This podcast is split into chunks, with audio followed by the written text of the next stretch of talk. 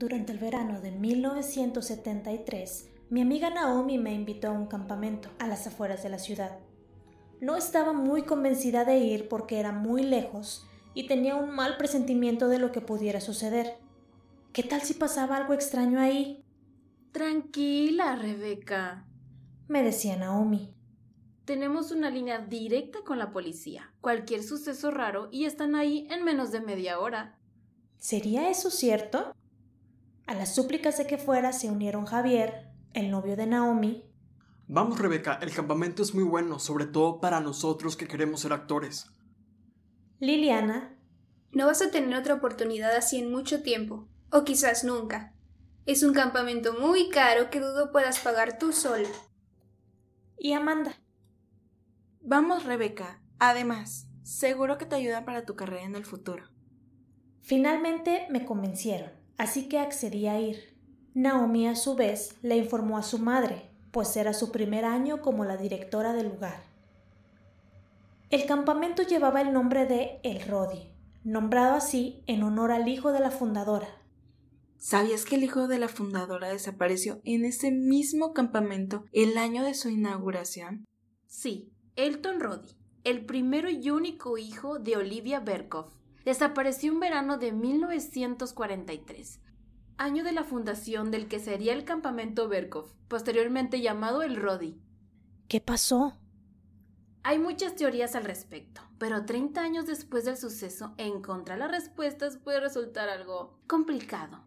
En fin, una de las teorías que escuché de lo sucedido fue que Mientras todos festejaban en el transcurso de la última cena, le pidieron a Elton ir a la bodega para traer más vino espumoso, y el joven fue para no volver nunca. Lo único que encontraron fue su gorra roja, abandonada en la entrada de su habitación. Otra de las teorías sugería que para que el campamento fuera exitoso año tras año, la fundadora había ofrecido a su hijo como sacrificio durante esa cena. El ritual había tenido lugar en el comedor. Real o no, al parecer era un campamento bastante prestigioso en donde tenías que anotarte en lista de espera para ser aceptado. Si te iba bien y conocías a las personas indicadas, podían adelantarte lugares del listado. La tercera y última teoría que escuché era que no había desaparecido realmente. Más bien, esta era una leyenda que se contaba para incrementar la popularidad del sitio, pues a él llegaban muchos jóvenes aspirantes a detectives con el afán de descubrir qué había sido de nuestro Elton Roddy. ¿Y qué actividades hay para hacer en el campamento? le pregunté a Naomi.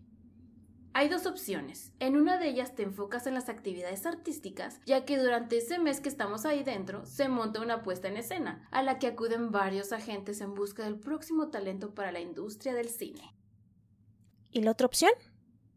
Actividades deportivas, especialmente fútbol. También hay un poco de béisbol, natación, boxeo, entre otras cosas.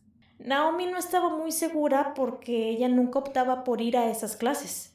A ojos de cualquier joven, el campamento del Rodeo ofrecía todo lo que podías desear hacer en un verano, incluidas las actividades paranormales. ¿Por qué te digo esto ahora?